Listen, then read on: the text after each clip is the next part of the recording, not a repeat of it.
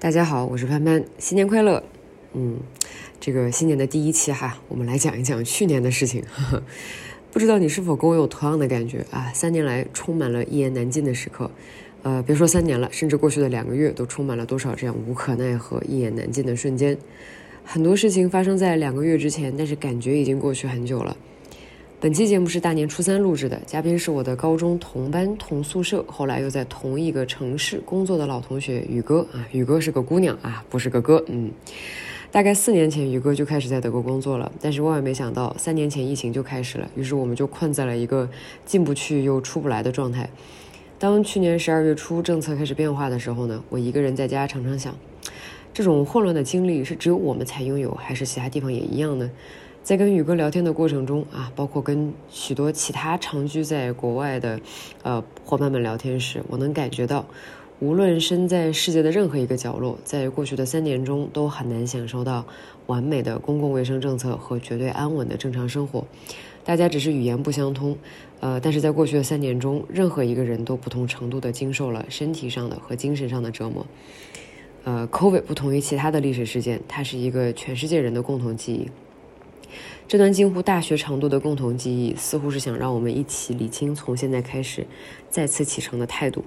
啊，无论前方有任何困难，经历这么一番折腾，啊，我们应该多了一些面对难题的从容和自在。那最后一个抱歉，就是本次录制呢，因为约在了一个咖啡馆，有一些风声和饭店背景的声音，请见谅。啊，最后结束的时候呢，略显仓促，那是因为我们另外一位高中的姐妹非常准时的来赴约吃饭，请不要介意。那么最后的最后呢，无论未来世界发生什么，让我们和光同尘，与时书卷。宇哥，二零一九，二零一九年几月？我是一八年，你是一八年，疯了，天呐！然后一九年回来三次吧，一九年哦好像你对。对对有印象，当时咱俩还机场里面错过了一次，我我们最后一次是一九年见了吗？一九年，一九年可能没有没有见上，但是我因为当时哎我们俩在反向出差，大你当时在晋磊，伟伟的婚礼你去了吗？哦，对对对，伟伟的婚礼，伟伟的婚礼一，九年，对我们最近见的深中的都是伟伟的婚礼是的，是的，我天呐，太夸，张了，也就是三年半前，是吗？一晃对啊，就这样，每年都在期待回国，真的很绝望，中间有这么一段。就是我我我其实还挺庆幸你你其实错过了整个这三年半的时间，我先给你描述一下啊，就是过去这三年半我颠沛流离的生活是怎样的。过去的三年半当中呢，这个二零二零年和二一年讲真还好，就是那个时候顶多就是，比如说就是，毕竟那个时候刚开始大家也刚开始在摸索。然后确实，我觉得二零二零年我是有安全感的，就那是你们美好的时候，这是我们非常美好的时候是我然后们黑暗的时期。对，然后然后到二零二零二一年，我觉得也还可以，因为二零二一年的话，我起码还能出差，就是啊我觉得我还是有一些灵活的移动性的。到了二零二二年这一年的话，我觉得这一整年我的精神都处在一个，我都没有办法跟你描述那是什么样的一种感觉。就是当十二月七号，二零二二年十二月七号宣布，就是这一啥都啥都没有，什么都结束的时候，我我都有一种我的世界稍稍的崩塌了一下下，然后有种快哭了的那种感觉，就是因为。在在这一年当中，我但凡要出差，我一定是带满十四天的东西，因为我不知道我会卡在什么地方。然后我我出差的话，尤其是进出北京，然后太夸张了。然后我的小红书，你知道小红书用来干嘛的吗？我小红书打开之后，开屏的四分之一个页面一定是北京弹窗三怎么解除，就是就是因为你你你需要高频的去解决这一些，嗯你根本就不需要解决这个问题。然后我的客户比我更惨，嗯，然后他们是有的老板，比如说在广州十一月份封控的时候，那人家就是直接一个大货车带上自己的东西，然后开车去佛山，然后另起门户，就是为了躲，就是过过去这一年，嗯嗯没有办法营业，就是我知道的所有人都不同程度的不能营业，就是没有办法去做这个事情。就我本来也是个不太宅的人，对。但是过去一年当中，我有的时候我就真觉得啊，何必要为难自己，就开始在家做饭，练就了一手，好厨艺，厨艺都猛 猛增。增，真的是猛增，是的，还甚至还入了一台空气炸锅，现在做饭贼好吃，是是又健康。自己非常的有自信，自己是可以做一大桌子饭的。嗯，对，有有舍有得。吃呢？什么时候来？哦什么时候来北京？什么时候？我是要去的，机票都买好了。好棒棒的，欢迎你。对，就是什么弹窗啊，什么马啊，这些我都是就是你通过听你们的各种播客学习的。你不觉得这很离谱吗？就是你就讲真，你不觉得这很离谱吗？就你什么感觉呢？你听完这些东西，你不你觉得，就是你你去任何地方，就是一张马决定你到底能不能进去。其实我更震惊的还是上海的那俩月时间，那俩月，对那个让我觉得真的是非常的你想你而且我是就是我在我在德国待久了之后，我不是看新闻就立刻信的，我真的会去问的，嗯嗯嗯我会去问的。看新闻立刻信，对我原来就是看就是对嘛？大家看新闻多多少少就是基本上这个消息对吧，也不会去审核啊或者去判断什么然后呢，我就去问了上海所有的的小伙伙伴们是真的是就是人家生算是中产或者甚至更好的生活状态的这种小伙伴都有缺吃的情况，不同程度的困难。我觉得这个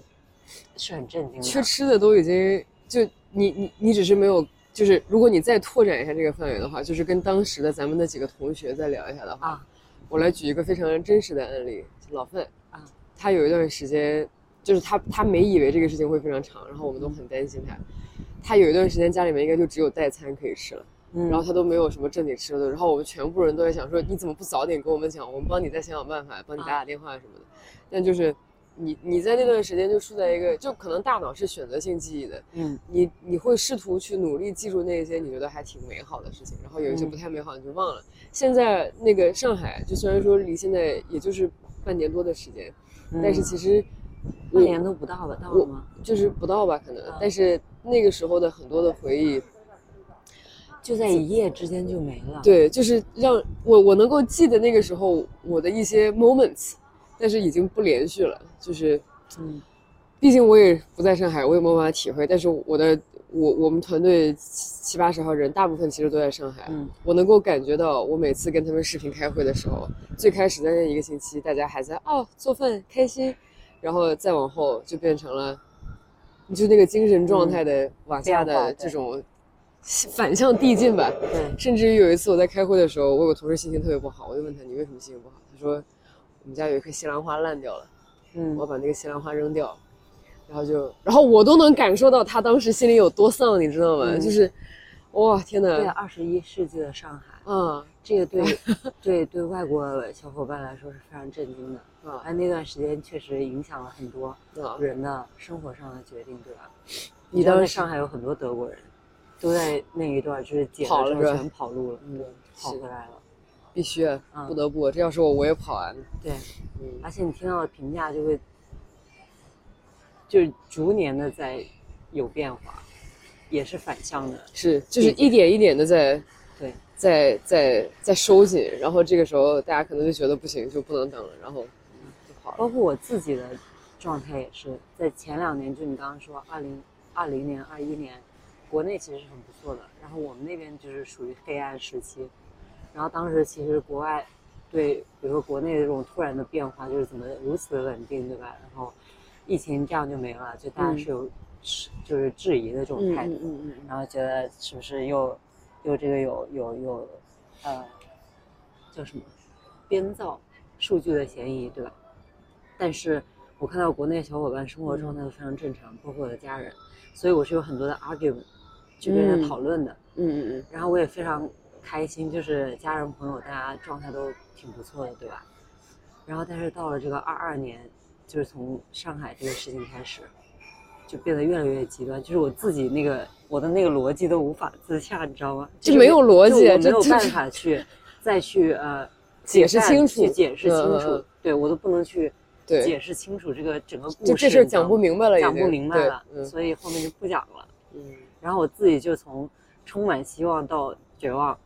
嗯啊，但是你在二零二零年到二一年的时候，就德国的风控没有让你觉得，就是任何让你觉得很窒息或者是很绝望的感觉。有的，其实德国有德国的，就我我觉得大体分三个阶段吧。第一个阶段，不愧是你，大体分真的三个阶段第。一个阶段是当疫情发生的时候，嗯然后欧洲人民还不把它当回事儿，嗯觉得对吧？这是个重在感冒对对对对或者是就中国不会再往欧洲来。嗯那个时候应该是二零二零年初吧，就是嗯十二月、一月那个时候，圣诞啊、新年，然后大可乐喝了也也没啥。然后到了三月份，突然间就突然就爆发了，爆发了之后，然后就那一段时间，因为大家啥也不懂，我记得当时德国应该是，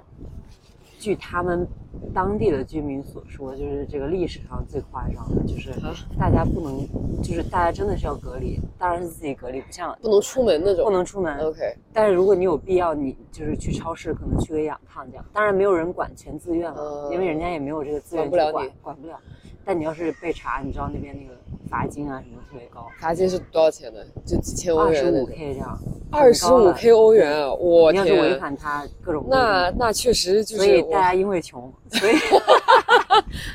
然后就不大家因为也是一种税收的方法。对对对，然后你别试图去挑战规则，你但凡挑战了被我查出来，你就得重金。对对对对嗯然后那一段就是我记得我我跟 Chris 就是在在家待了十天，十嗯天十四天我忘了。但当时你们俩是有事儿吗？还是就没事儿就还好？我俩有事儿啊，就是要上班的那种，啊但是就是大家就集体突然就说要被隔离这样子。然后隔了之后突然又说，啊也不用这么隔离，就是很混乱。然后到了嗯第二个阶段，就变得有一些极端，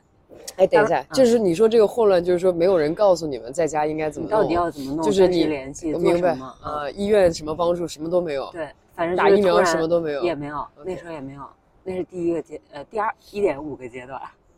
然后后面就开始制定各种非常离奇的规则，嗯，比如说离奇的规则，非常非常没有逻辑，比如说你进入餐厅嗯，要要有走的时候，候你要戴口罩，你一坐下你就不用戴口罩了，这些这种事儿多了。其实这个在香港也是一样的，香港就是你在餐厅里面。也是，你进了餐厅，理论上来讲就开吃了，对吗？对但理论上来讲，你也是不能摘口罩就是。很魔幻，到吃的那一刻，你我想说，对好像 it makes a difference，但是 it only makes so little difference。好，嗯你继续，对，不好意思。然后最开始好像在大街上大家也戴口罩，去室内也戴，嗯，这是最严重的那一段。然后紧接着疫苗不就来了吗？然后当时对吧，就是政府对大家非常自信的说，你打了疫苗就啥事儿没有，对吧？结果大家都结果大家都被骗的去打疫苗去了，都去打，不能说都打，德国人民大部分还是有点一半一半。对，哎德国人像这样的人民非常这个哪没有呢？就是 question mark 很多。然后 就是有一波去打了，嗯然后另一波充满怀疑的态度，然后呢就一直也不打，然后打完第一针的这波呢，然后那一段就是属于我现在其实也记忆也有点模糊，但那一段应该是大家都是啊我要打什么疫苗，当时有什么嗯 Johnson Johnson 什么 Moderna，BioNTech 嗯。Moderna，然后每个人都不知道，而且那个阶段是抢着打，就是你不够，啊，然后就觉得我只要打着什么都行，OK，然后当时就闹了很多的笑天哪，话这。大德国竟然也可以这么慌乱吗？对这个是让我很震惊，这非常不 chill 震惊。对，然后这是呢，Angela Merkel 还在的时候，在的时候 OK，那大表姐不应该啊，在吧，一九 一呃二一九零年，二零年她还在还在，对，然后这个东西确实对大家都来说都很新嘛。是然后呢，当时就是打着什么算什么，我是属于那一波先不打的，因为我那那如果是我的话，我也观望观望啊。对我我先不打，我有同事有有各种例子啊，有打了之后这个得了五六七八次的，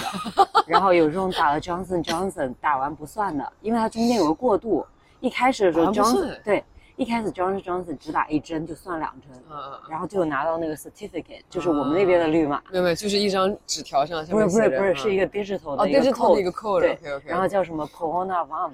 那你已经很好了，你起码还是一个一个 digital 的一个东西。美国就是给你写张纸，然后告诉你你已经，哇，太就不当每个回事儿了，国家都？不一样，对，太扯了。然后一开始呢，你是要 打了两针，嗯呃，什么 Moderna 或者那个那个呃 BioNTech，然后你才算是打了，你这个码才变绿。是，然后呢，但是有打那个 Johnson Johnson，你打一针你就有绿的。嗯结果过了三个月之后，发现 Johnson Johnson 好像不咋靠谱，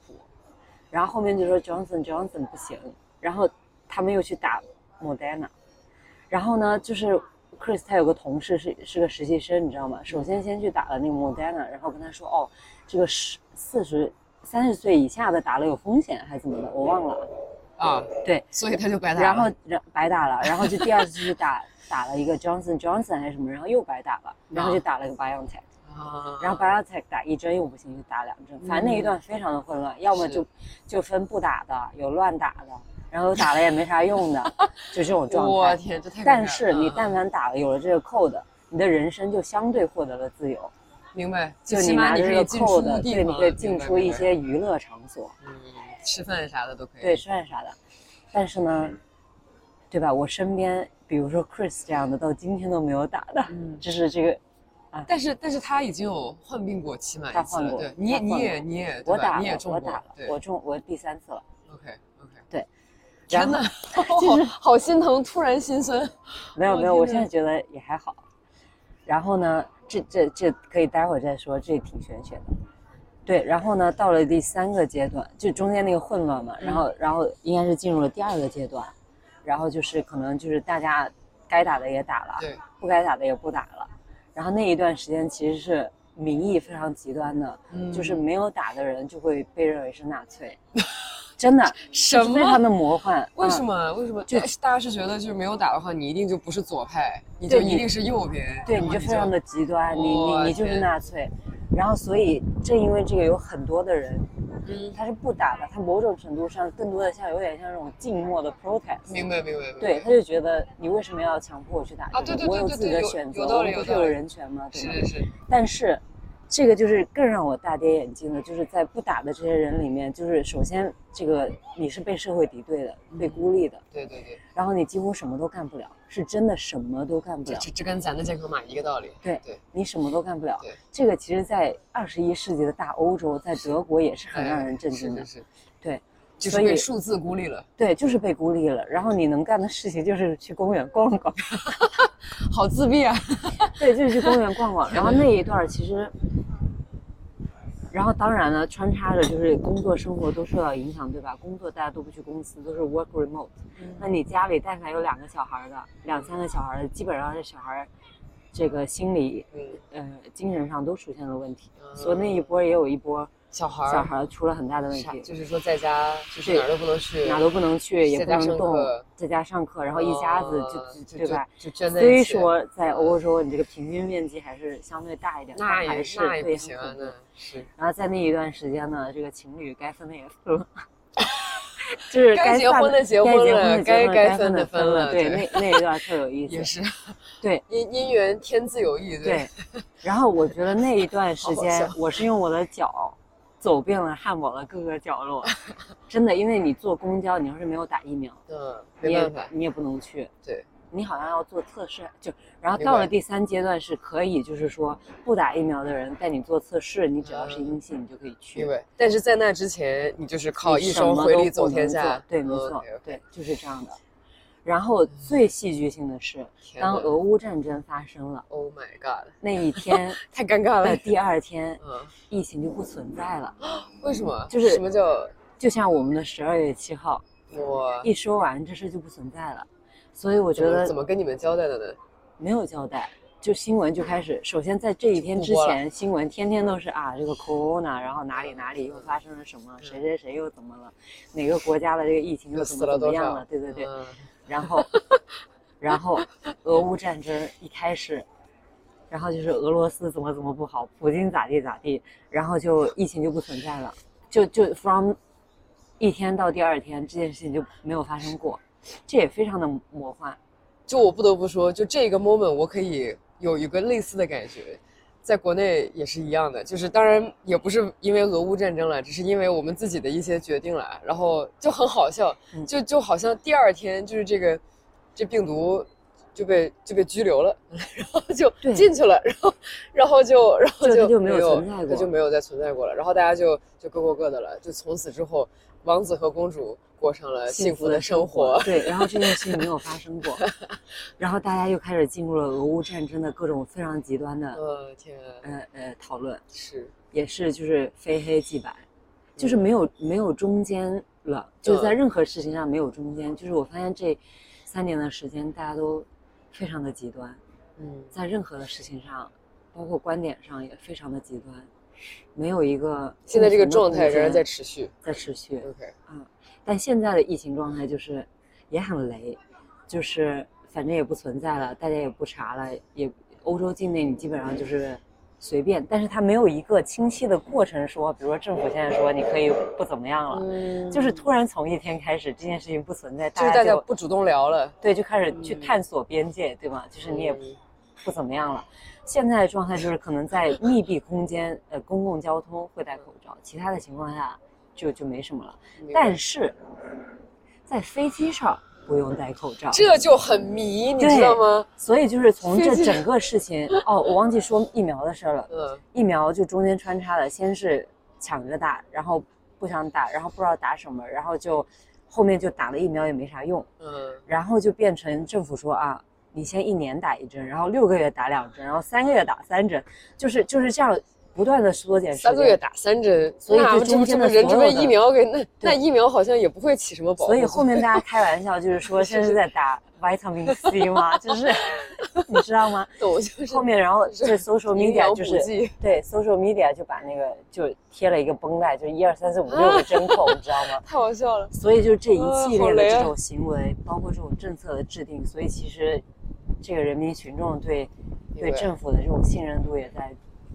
就是忽高忽低吧，对，没有没有高一直在低，一直在就是低到已经不能再低了。是，嗯关于这个疫苗的这个或者是公共控信息控制这个问题对，我觉得在任何国家这个都挺难做的。就比如说疫苗的这个事情呢，就当按道理说呢，就是大家当当然应该，你起码咱国产疫苗是，咱是灭活疫苗，就是大差不差，对吧？保护点啥，就不像不像别人有这种种很多家，然后都在不停的就是你也不知道怎么选，选了也不知道到底有没有任何的危害。对，所以说呢，我觉得就是大家就也，我是觉得哈，尤其是因为我妈是医生，所以我经常会跟她聊这个事情。然后她对大部分的这些打疫苗的这个建议就是说，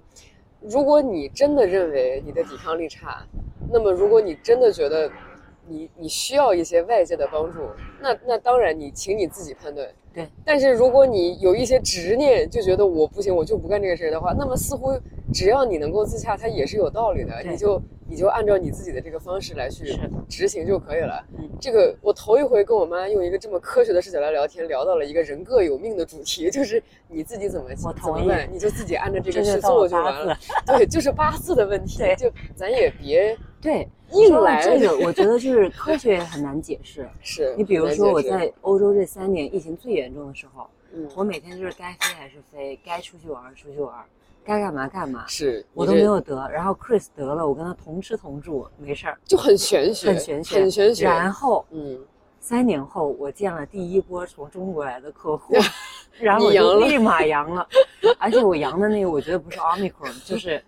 别的一个什么应该是个 Delta 比较老的版本，因为我当时是烧了三四天，天，烧了四十度，哇！然后我的嗅觉味觉就是都没有，半年没有，半年没有，半年没有哈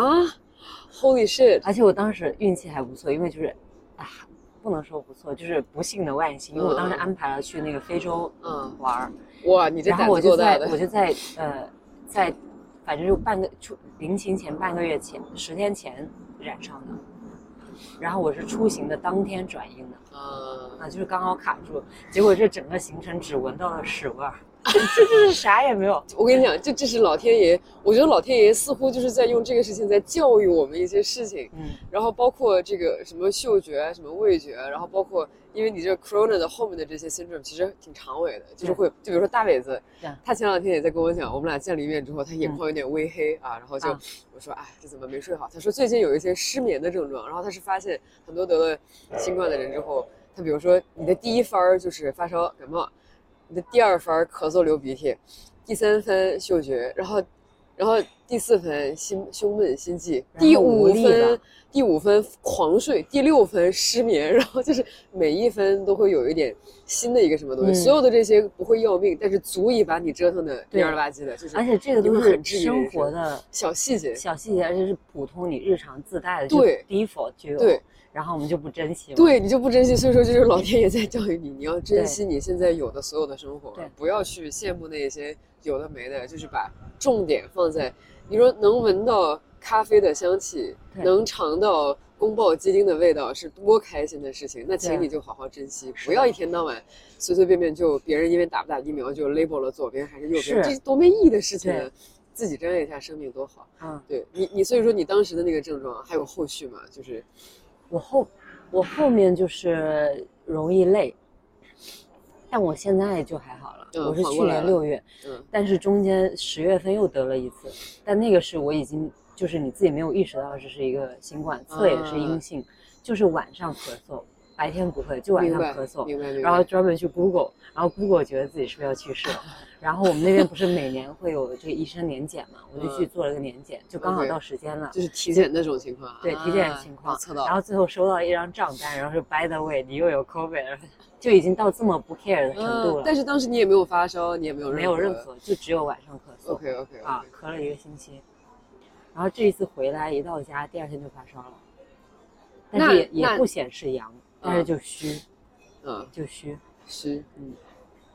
也是没有办法的事情。对就是，但是起码你现在缓过来了，这是对件非常好的事情。反正这三年我我自己学到的，我觉得就是对我这个人生观、价值观冲击改变也挺大的。我现在就觉得说，就真的就是你你你每天想做什么事情，你就真的去做，因为你无法计划对你无法计划明 天后后天天会发生什么。以前我们大家都计划这个三年五年要干啥，是，我现在的状态就是我现在能做什么我就做什么。嗯，虽然我以前也偏向于这样，但是没有那么极端。嗯，对，就更加 chill 了，因为你就是对这三年很大的感受就是，你作为一个个体无法改变你身边的一切，你也不能影响。对啊，就是好像你能改变，就是你今天吃啥。就是对，就讲真是这样的，就是你你你生活在，要么是时代的洪流，要么是命运的手掌，对你你很难从这两者就跳出来说嗯我要干啥干啥，对所以过好每一天，对吃点好的，对，别想那么多。嗯嗯然后对于工作的态度也有很大的变化，对吧？原来我会觉得说工作是定义我个人价值极大非常重要的一部对，此处我也可以补充一下，就就你你在我眼中那就是女战神级别的，就是这一直是这样太，夸张。对，就是因为因为以前你的所有的就是做事情，就是给我的留下的印象就是，如果我选择了做这个事情，那么我一定要把这件事情做到满分再超出一点点，然后我要 over deliver，然后这才是我的标准。当然，我估计这个标准应该不会有任何的降低，只是说不像以前那么激进的去做这个事情了，是吗？嗯，对我以前可能对于工作本身的热情更加饱满一些，但我现在可能 饱满当然不仅仅是因为新冠，是因为比如说你换了一个国家、一个文化，是然后整个的这个工作的状态、嗯环境等等的，这个变化是很大的。嗯，就是在工作里面，我也有意识到，比如说因为因为这个这里不一定要放进去啊，就因为这个人种啊，然后性别啊等等的，这个就是其实我还是挺诧异的。嗯，你会发现自己在很多地方它是天花板非常低的，就是不是因为你的工作做得好与不好，而是因为因为你是你你自带的属性，对你自带的属性，然后去定义了你在一定范围内的局限性，在一个呃特定的 organization 里面啊，所以对我现在就是对于工作的话，就如果我只是一个工作，那我可能就会把我的职责很好的 deliver，然后剩下我的精力会去做一些我自己可能更感兴趣的不同的事情。过日子，对，可以是过日子，也可以去做一些其他的事情。玩，对。玩太多了，简直！你这照片发的，我天，一百对，我觉得。我觉得这个三年就是这个就是怎么说呢，就是 take advantage of 大家都不能出去，然后我们能出啊，去，太爽了！所以我看到的布拉格、巴塞罗那这种都是没有对中国是没有人的，甚至都没有人，就是非常嗯安静的这种城市，是我觉得非常有意思。嗯，所以就是，嗯，就这个变化，嗯我第一年的时候就是每天都在哭。哦，天呐，二零二零年，对，呃，二零年，对，二零年，你你你你当时是什么原因呢？或者是什么？我更多的是工作，呃，然后再加上生活的受限，所以你会把它的叠加，对对对，放得很大很大，是。对，然后就觉得自己非常的无能。但你后来就怎么又又调整过来了呢？我有找这个专业的咨询，优秀的你，我觉得这个很重要，这很重要，这嗯很重要。就是其实这不是说你有疾病或怎么样的，就非常重要，就是你会有不同的视角，去帮助你认识自己。对，然后与此同时呢，对吧？有这这个 Teresa 小姐姐，我觉得一定要介绍你们认识。我觉得她是帮助了我很多的。那这位小姐姐比我大十二岁，比咱们大一轮儿，那人家已经经历过人生，对吧？嗯，状态看起来还贼好。对，就是一个对自己的认知极其清楚，并且呃认可的这样的一个人。我现在觉得这样的人是非常厉害的人。对，然后他也帮，就是给了我很多的建议啊，嗯或者或者他在那儿就是一个很好的，嗯。对，包括我的这个对吧伴侣 Chris，然后你也会看到他的这种非常自在的状态。嗯。就是一开始我是不可以理解的，然后慢慢的我会去好奇是怎么，就是为什么他怎么做到的？对，然后其实选择选择自在是一种是一种状是一种选择，对，嗯。自在是一种选择的状态，而不是就是自然形成的。嗯，那你刚刚说的这个选择自在，很有意思了。那首先就是你认为什么算是一个自在的一个状态，然后再来就是，我觉得工作当中或者是生活当中特别容易出现那种，就比如说你碰到了一个 trigger，然后你马上就进入了一个高血压的状态，或者是，就是如果是这样的话，你你是怎么样去做的，然后最后能够帮助你走上就是比如说更自在的这个方向？嗯，我我自己的感受就是，就是真的是对自己更多的关注，就是嗯真的是了解自己是一个什么样的人。嗯然后这种情况下，首先你了解完，然后真的是接受我就是这样的一个嗯人的情况下，是当外界发生任何的事情，它确实不会影响到你对自己的看法。嗯我觉得这个非常的重要，就是就是，当然我还没有做到这个，但是我身边能做到这样的，都是内核非常 嗯，非常夯实的明白。这样的一群人，就是对自己的认知非常清楚，对自己的需求非常的清晰，然后，对，按照我们国内最近特别火的，就天天说非常的自洽，就真的做到了自 自洽的对对的人，嗯就不会因为生活就是生活当中发生的事情，或者工作当中发生的事情，也就是你你不让外界的任何的元素去 define 你这个人，嗯，我觉得这个还挺重要的，但是也是一个任重道远的一条路。但是其实你说这个点很好啊，就是关于认知自己到底想要些什么样的东西。我倒是见过一些比较极端的案例，倒也不一定对哈。有的人把这种自洽理解成了一种，就是他对外界的任何刺激没有什么情绪，就是感觉这个人就是白纸一张，然后对生活看起来也没有那么多热情。然后，当然这可能不一定是对的，也就有可能对的这种自在的方法，就是说你还是充满了充沛的感情，然后喜怒哀乐。但是另外一，就比如说有的时候我看陈坤，就可能佛学已经走得很深了，嗯 我就觉得，就哇，这个人已经没啥情感了，就是、嗯哇，也不是我想要的状态。那你觉得？嗯，这个我有一些可能有一点点不太呃相同的看法吧，嗯，就是他一个人他外在表现的，不代表他的内在没有情感。对，就是他的这个情绪不一定要以外显的方式出来，比如说陈坤这样，但我也不了解他，嗯就是他表象出来的状态看起来是没有情感的，但是他的作品或者他的还是很丰富的。对是非常丰富的。那他这个情感或者他的思想或者他的情绪等等，是以这种方式表达出来，嗯就是对我觉得完全躺着，就是就像你刚刚描述的这种状态，就对生活没有了热情，然后基本上就是反正就是过一天算一天，信手拈来，就是对，对过一天这种算一天的这种状态还是不太一样的，这可能有点自我放弃了。对，但是这一段时间有很多，但这是一个过程。嗯我我觉得吧，大部分的正常的人对自己还是有要求的。嗯 对他可能，但是但是我的感受是，我有一段这样的时间，就是完全我什么都不想干，就是我就想躺在家，我我也不想见人，，我也不想见小伙伴，也不想就什么都不想干，真的。然后那段时间就是你的你的内耗是很严重的，一方面觉得说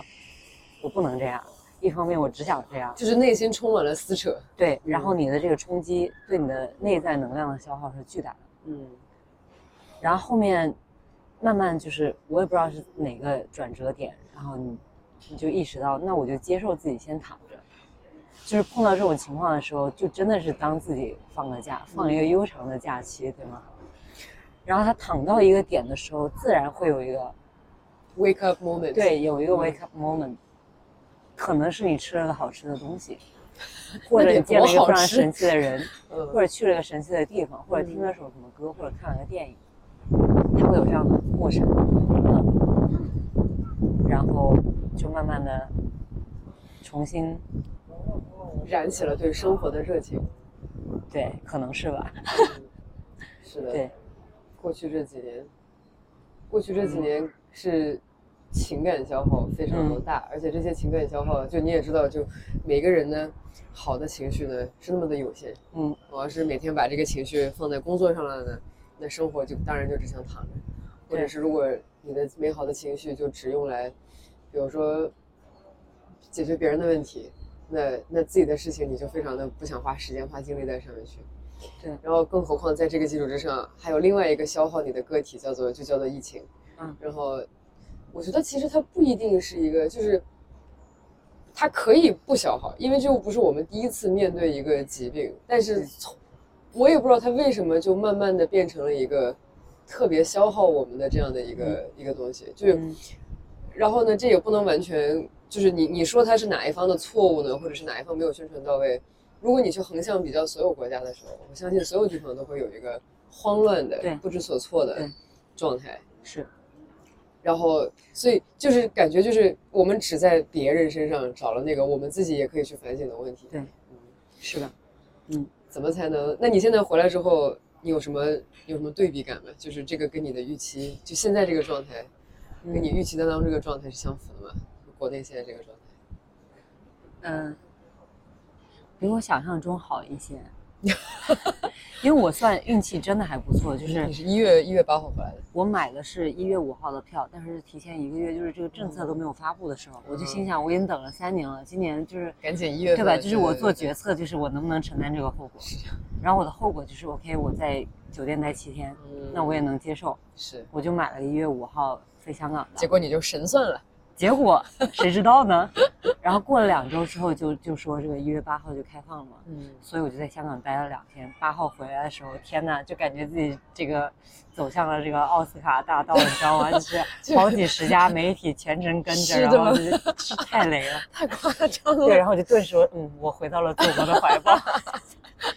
但是在我登船的那个时候，就是我当时拿着行李箱。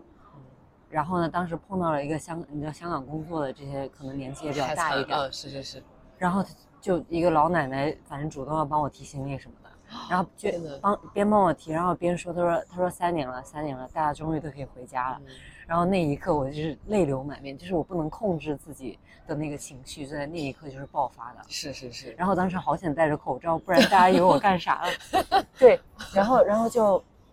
对啊，就是。就是整个的这个这个这个过程，对我来说是非常顺利的。但是我的情绪是跟那个 roller coaster 是是是是就很像，可以理解。然后到了真正见到父母，跟我们就是一出那个海关，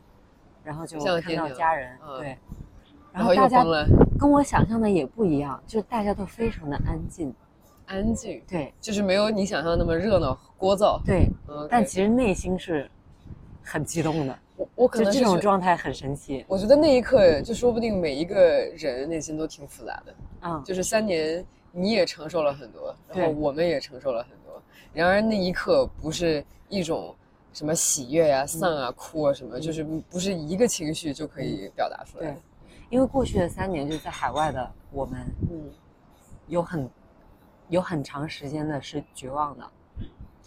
因为你是真的不认为自己在。可预见的未来能回家，这是真实的状态，不是我一个人这样，就是大家都很绝望。是，嗯。过去三年当中，也有非常多类似的绝望的这个时间，尤其是在二零二二年，是反向的，是那种，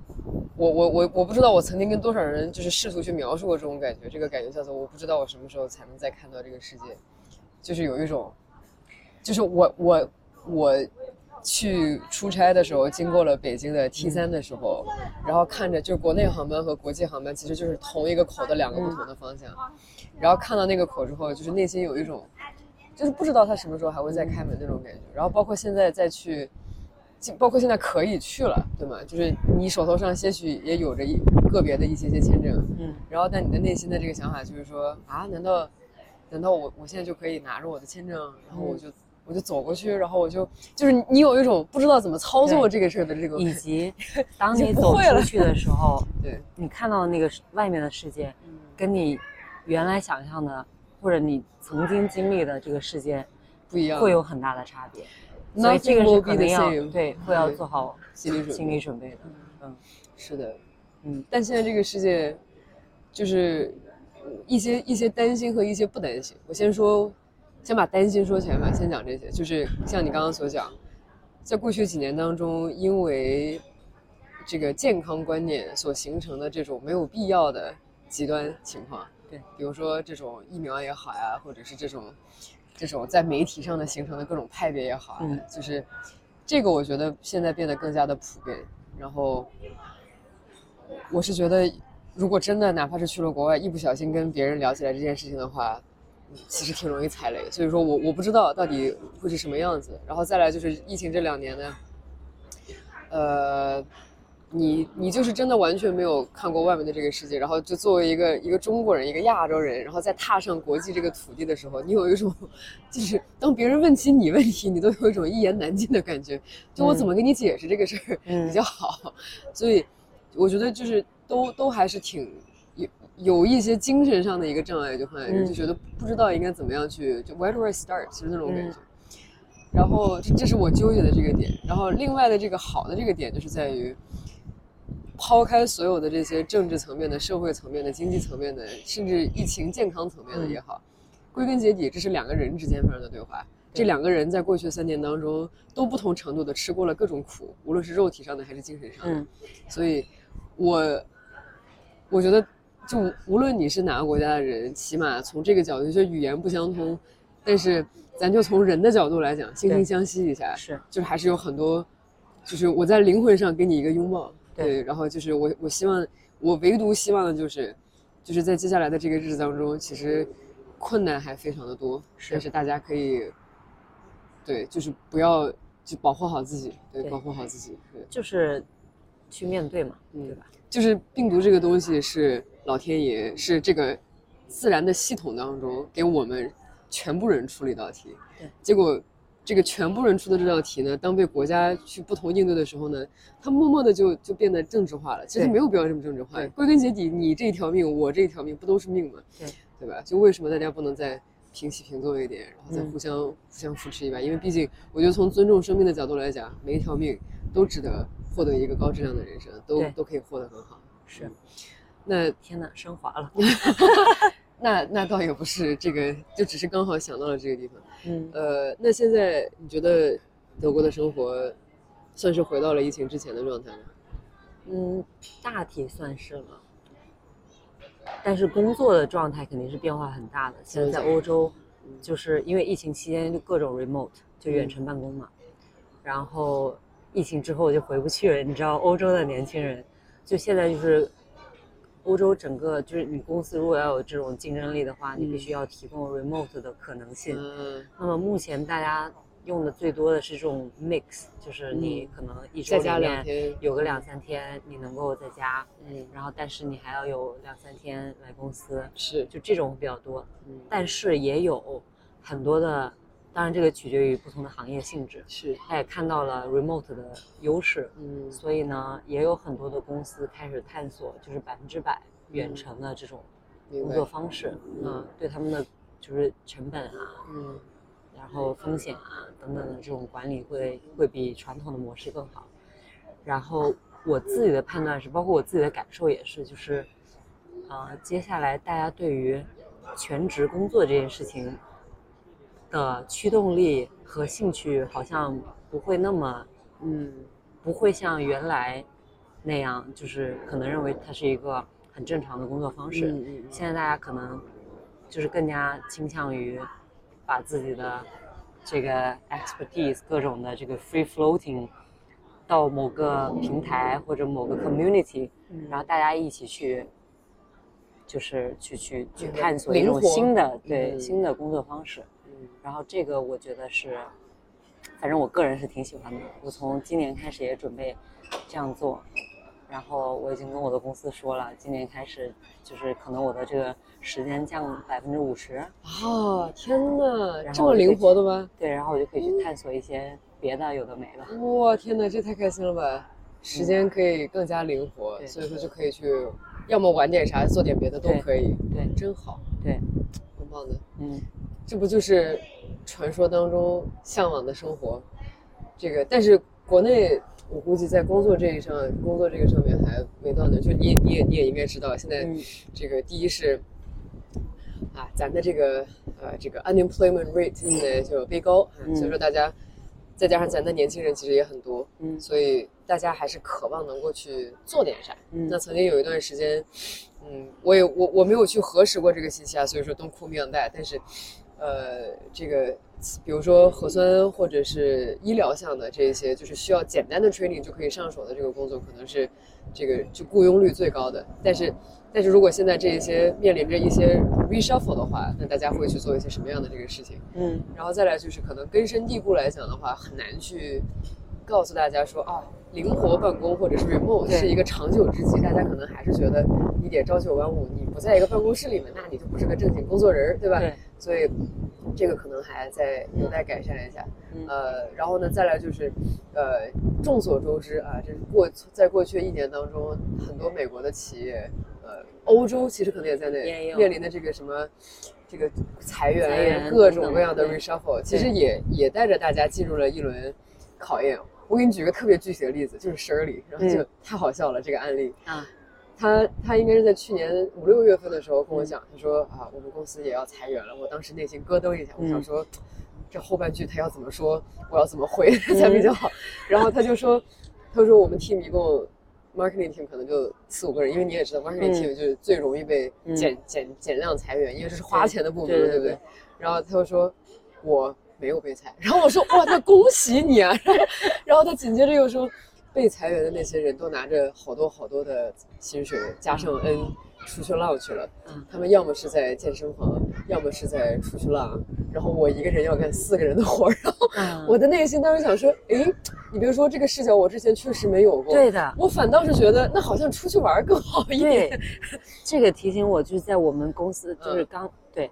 刚刚疫情的时候，嗯，有一波公司就是是趁着疫情，因为在德国它政府有补贴，对对对对对。然后把曾经，尤其是 startup，把曾经自己 over hire 的这些人，嗯，清掉了，一批就全清了。我们公司清了五十个人，就一就是这是百分之多少呢？百分之十。不不不三十吧，哦，那不少，好夸张那真的不少。就你一觉醒来，去到公司你的 access 就没了，这个我也很震惊。我天，对，但但这是另一个办事儿真利索。但现在回过头来看，我认为嗯在因为在那个当下被被被开的嗯小伙伴，就是在在德国有个叫 Kurzarbeit，就是那个就是短时工作嗯，这样，然后相当于你还是 employed，但是你就可能工作根据公司的需要工作的，但你也可以百分之百不工作嗯明，白但你还是 employed。嗯所以呢，大部分就是这样被开，所以他们就是首先有一年的工作，就是还接着给你发一年的工资，你不用工作，然后紧接着还有一年的政府，太好对对对，就相当于两年你可以选择不工作，并且获得你同样的薪资，然后你可以去该干嘛你干嘛。该干嘛？干嘛，我去，就是这个 这个这个这个钱，直到你找到工作才会停止。。我我天，就心想，这什么什福利把我给开了呢？就是，哎，但是回想起来，如果当时被开了，还是很伤感。那肯定的，肯定。但是就是这个就是不同的视角。对，就是就是，当然，我刚刚之所以讲这个故事，不是说这个我我鼓励支持大家被开，而是而是说这个第首先哈，你看又回到了神秘学，人各有命，是的，然后再来就是这个是所有人在你的生活当中就一定要尽量的顺势而行。对，就是顺势而为。就是顺势而为，没没错，就是你如果 被公司选中的话，那么恭喜你，你一定是极其优秀，你才被公司留下来，那么说明你做的很好。对，那就请你继续进步，这是应该做的。但是如果老天爷给了你一个机会的话，那就是老天爷想让你反思反思，嗯就是你的时间再怎么用比较好一点。而且这种情况下，不见得是你不优秀，只不过这个公司就是缘分没到。对，是的，对，就是完全跟优秀没关系了，公司已经不配拥有你这样的资源了，对吗？好顺势啊，对呀、非常的顺势。那你就出去玩呗。，对，那就出去玩。你说我们一辈子工作的时间肯定是大多数，这种玩的时候是少数，绝对是少数。来了就接着。对，来了就接着嗯。但是呢，去年其实还有另外一种情况，我也我也有听说过，就是无论是被辞也好，或者是自己主动离职也好，就是大家会有一种焦虑的感觉，就是比如尤其是可能在中国这种焦虑，焦虑乘以幺零零六八嗯幺零零八六那种 buff 那种时候，大家就会觉得，你看我两三个月我可以去浪，但如果我半年都还在浪的话，大家内心就会有一种我怎么办的那种感觉。对，所以就会这种不适会带来一些。其实我觉得说白了还是还是精神上，就可能以前的这个架子搭的太夯实，现在让你重新再造一个房子，你不愿意把以前那个给完全扒掉，然后就只想在那个基础之上再去做，就是这个事情是挺需要勇气的。我觉得，嗯就是你如果真的出现了这样的一个窗口的话，你要怎么样的去把它给再顺势的把它建成一个新房子？对对，怎么办比较好？这个过程是，呃，充满挑战的，肯定。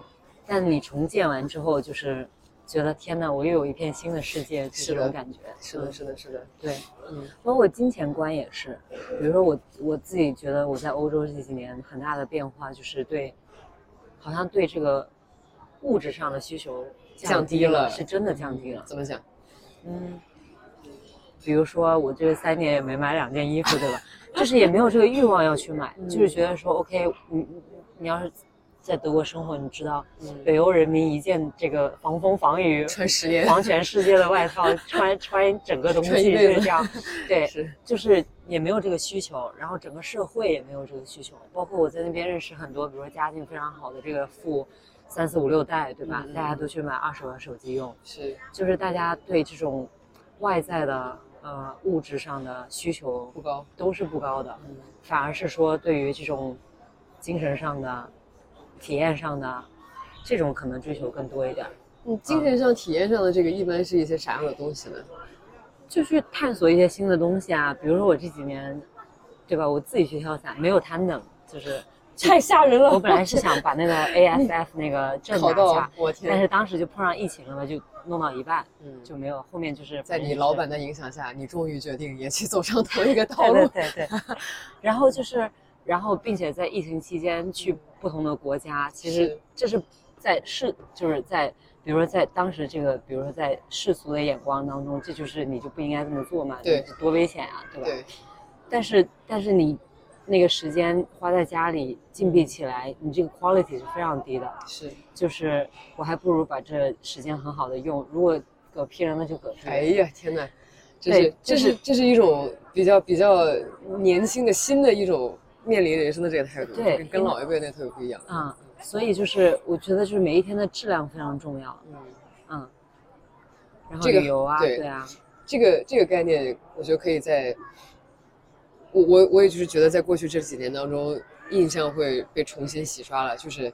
嗯我以我以前会更看，比如说我这一年结束了之后有没有达到我想达到那个状态，嗯然后后来发现，就是如果我用这个目标去衡量我的二零二一、二零二二年的话，那这必将是一个特别失败的一个衡量。嗯所以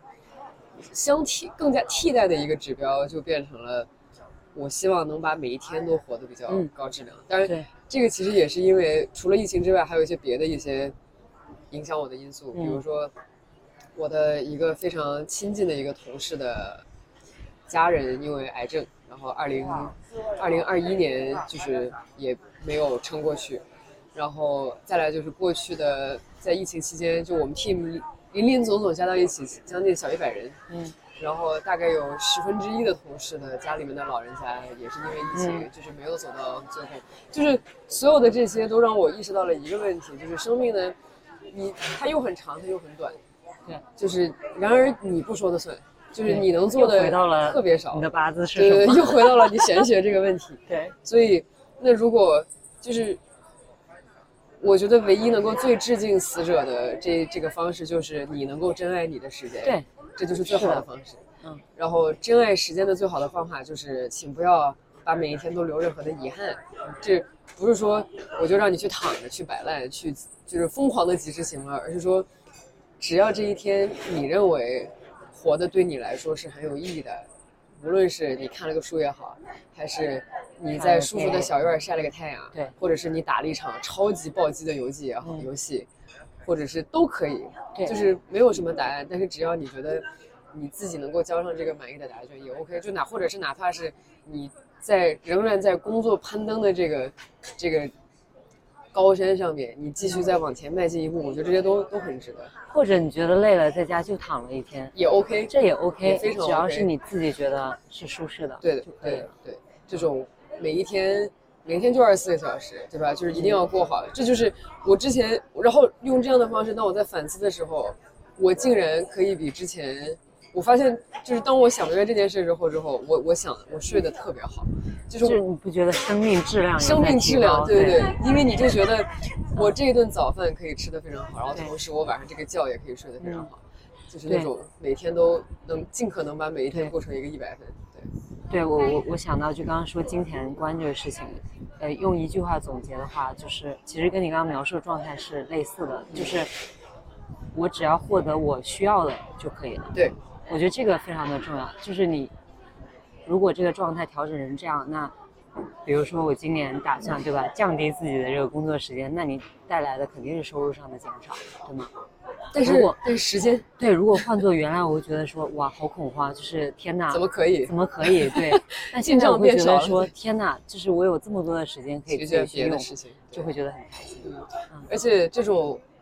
嗯，金钱观这个事情怎么说呢？在我们的社会当中，甚至是在我们的教育当中，甚至是在我们的同龄人当中，有一种过分量化一切的这种思维方式，就觉得，嗯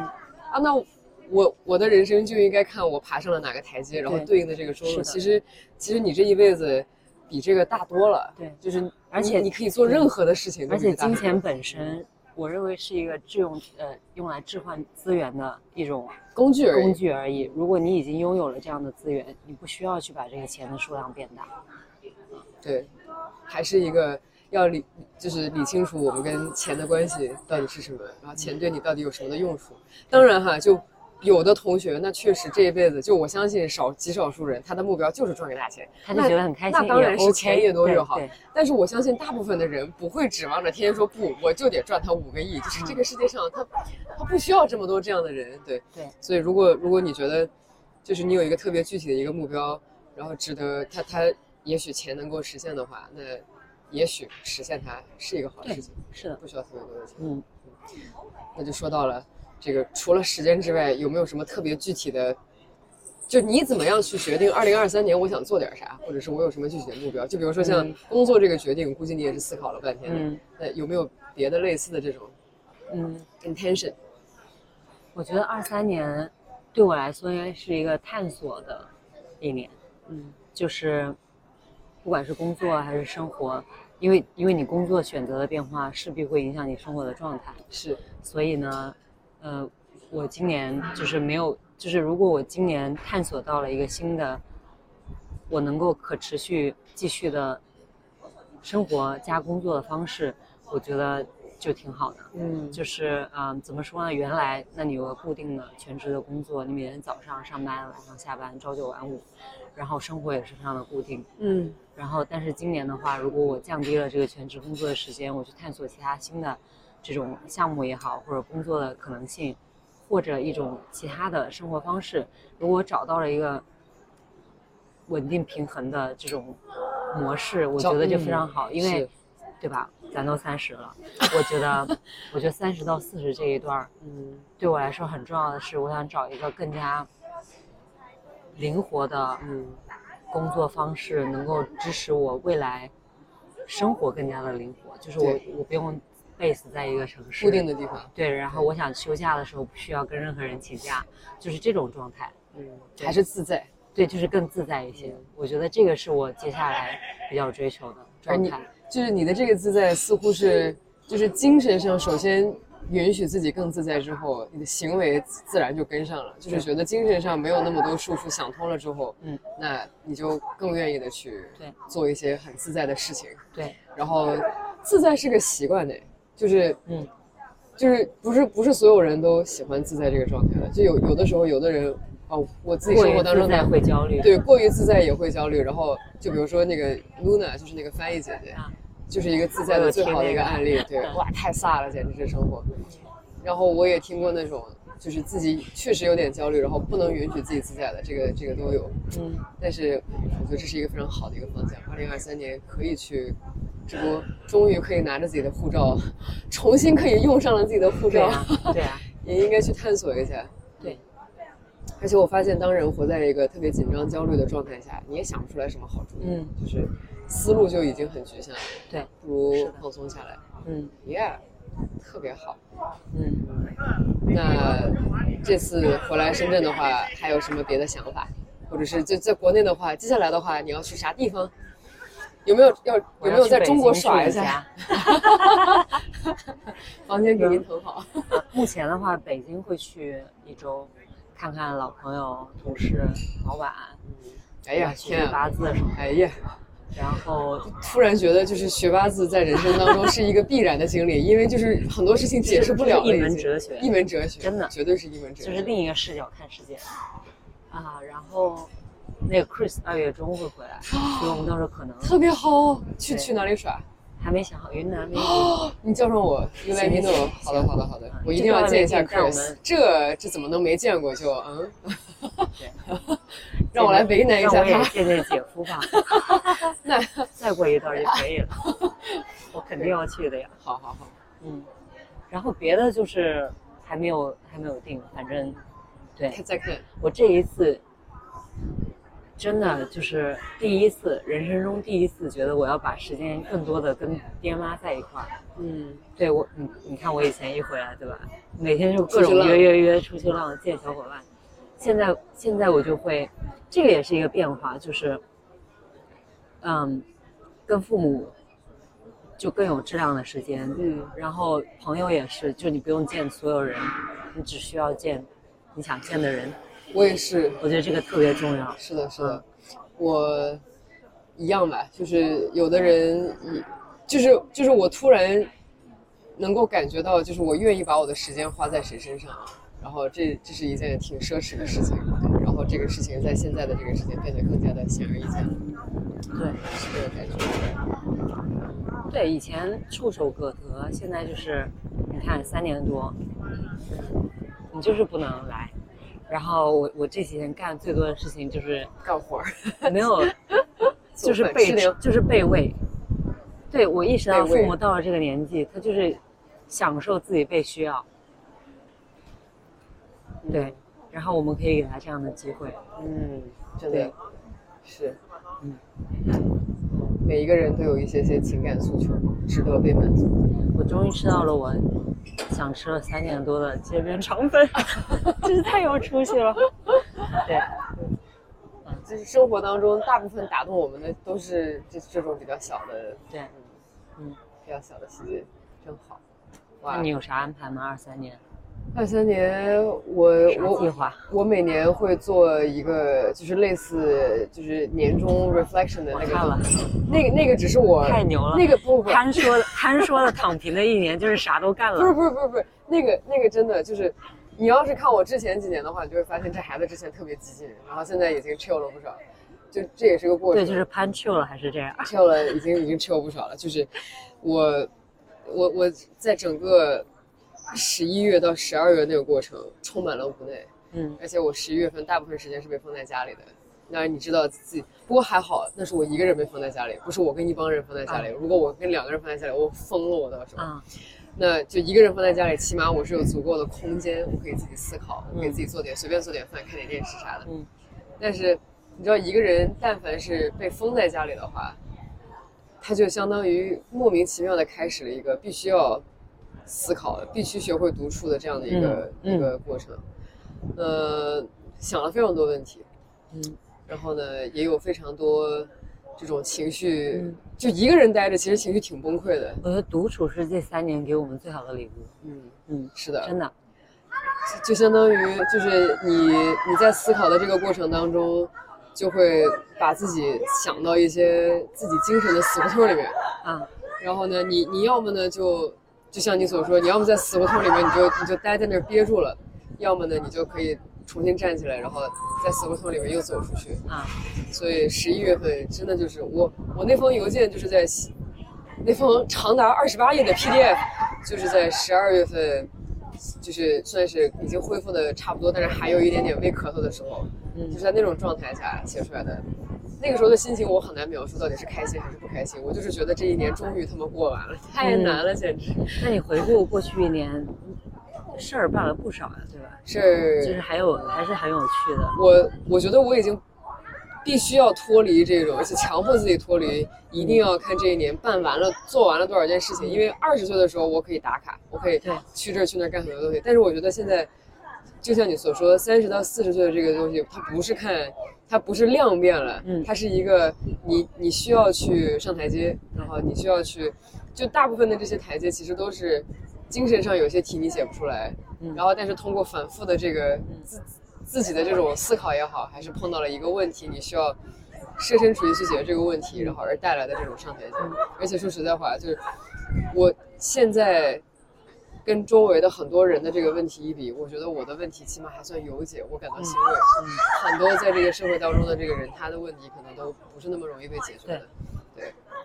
而且我看完那个二十八页的 PDF，最大的我的观察是，就是你过去这一年，我因为我们三年没见了嘛，过去 maybe 过去三年都这样，就是好像你的关注点